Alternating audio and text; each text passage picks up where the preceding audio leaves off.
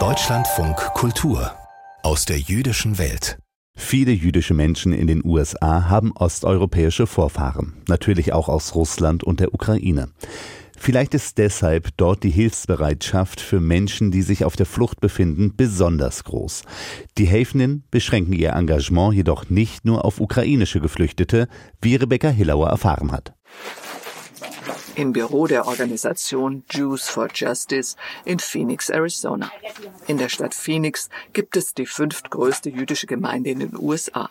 Die Juden für Gerechtigkeit sind ein gemeinnütziger Verein, der Flüchtlingen und Migranten hilft.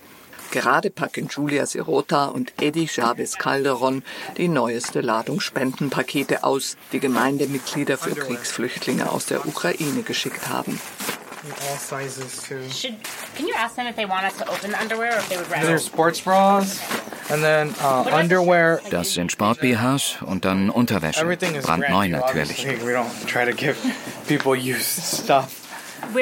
Wir haben einen Aufruf mit einer Liste der am dringendsten benötigten Artikel veröffentlicht, wie etwa Gürtel. Und Schnürsenkel. Denn wenn man bei der Einwanderung festgenommen wird, nehmen sie einen den Gürtel und die Schnürsenkel weg, damit man sich nicht umbringen kann. Nicht alle ukrainischen Kriegsflüchtlinge kommen auf dem offiziellen Weg direkt aus der Ukraine oder aus Europa in die USA. Viele suchten in ihrer Verzweiflung auch illegale Wege, erläutert Eddie Chavez Calderon. Von anderen Hilfsorganisationen wissen wir, dass sich an der mexikanisch-amerikanischen Grenze in Arizona ukrainische Flüchtlinge aufhalten, die aufgrund des sogenannten Titels 42 nicht in die USA einreisen dürfen. Denn Titel 42 verbietet im Wesentlichen die Einreise wegen der Corona-Pandemie. Die Menschen dürfen also auch kein Asyl beantragen. Denn um in den Vereinigten Staaten Asyl beantragen zu können, muss man zumindest einen Fuß auf den Boden der USA setzen. Die Vereinigten Staaten unterscheiden zwischen anerkannten Flüchtlingen und Asylsuchenden. Als Flüchtlinge gelten Menschen, die noch in ihrem Heimatland bei der jeweiligen amerikanischen Behörde erfolgreich einen Asylantrag gestellt haben. Asylsuchende sind dagegen diejenigen, die ohne gültige Einreisepapiere die amerikanische Grenze überschreiten und dann erst um Asyl bitten. Sie müssen ein oft mehrere Jahre dauerndes Prozedere durchlaufen, bis sie wissen, ob sie ein Bleiberecht erhalten oder nicht. Ukrainer würden technisch gesehen den Flüchtlingsstatus erhalten und keine Asylbewerber sein. Aber viele Ukrainer sind verzweifelt, also reisen sie ohne Papiere ein, so wie andere Flüchtlinge auch. Statt zu versuchen, nach Europa zu gelangen und dann in Europa zu warten, kommt es für sie billiger, von Europa nach Mexiko zu fliegen. Dann sehen sie eine Chance, an der amerikanischen Grenze ihren Fall direkt vorzutragen plead your case there. Ebenfalls aus Arizona stammt der Anwalt Richard Rosen, dem die Situation der ukrainischen Menschen ans Herz geht. Der Philanthrop unterstützt seit langem das Mischbacher Waisenhaus in Odessa finanziell, auch wegen familiärer Bindungen. I went and saw the Jewish orphanage. I support the Jewish orphanage. I think it's a wonderful thing. Ich habe das Waisenhaus gesehen. Ich finde, es ist eine wunderbare Sache. In Odessa gibt es koschere Restaurants und mehrere Synagogen. Und weil mein Freund Igor einer orthodoxen jüdischen Gemeinde angehört, sind wir in die orthodoxe Synagoge gegangen. Ich bin nicht mit der gesamten Politik der Ukraine vertraut, aber mein Großvater väterlicherseits stammte aus Odessa. Mishpacha, der Name des Weißen Hauses, heißt auf Hebräisch Familie. Die jüdisch-orthodoxe Chabad-Gemeinde betreibt die Einrichtung und musste sich für die Evakuierung jetzt im Krieg etwas einfallen lassen. Die Lösung hieß schließlich Deutschland, genauer gesagt Berlin. Warum die Kinder nach Berlin und nicht nach Israel gebracht worden sind, Igor Schatrin, der das Waisenhaus leitet, sendet die Erklärung aus Odessa mittels eines Messenger-Dienstes. Man braucht Reisepässe, man braucht Papiere. Deutschland war das einzige Land, bei dem unser Kontakt mit Behörden zu einer Lösung geführt hat.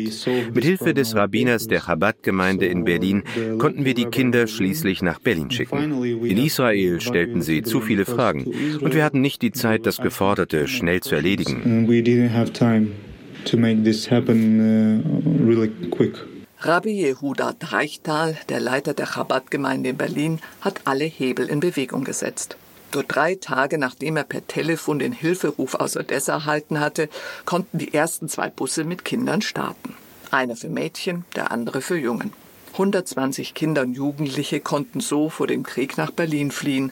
Das jüngste, ein Baby, sei gerade mal ein Monat alt, berichtet Waisenhausleiter Igor Schratkin in seiner Messenger-Nachricht. Die Mutter hat ihn zwei Wochen vor dem Krieg zu uns ins Haus gebracht. Das Alter der Kinder liegt also zwischen einem Monat und 18 Jahren. Viele Kinder stammen aus anderen Teilen der Ukraine, aus Weißrussland und Kasachstan, auch aus Odessa. Sie sind eigentlich keine Waisenkinder, sie haben Eltern, aber ihre Mütter und Väter sind drogensüchtig oder Alkoholiker. Their mothers or fathers are drug addicted, alcoholics, etc. Richard Rosen, der Philanthrop in Arizona, gehört zwar nicht dem orthodoxen Judentum an, sondern ist säkular. Sein Engagement für das Waisenhaus begründet er jedoch mit der jüdischen Tradition. Es ist einfach ein lohnenswertes humanistisches Projekt. Auf Hebräisch eine Mitzvah, eine gute Tat zum Wohle der Menschheit, für eine bessere Welt. It's a mitzvah.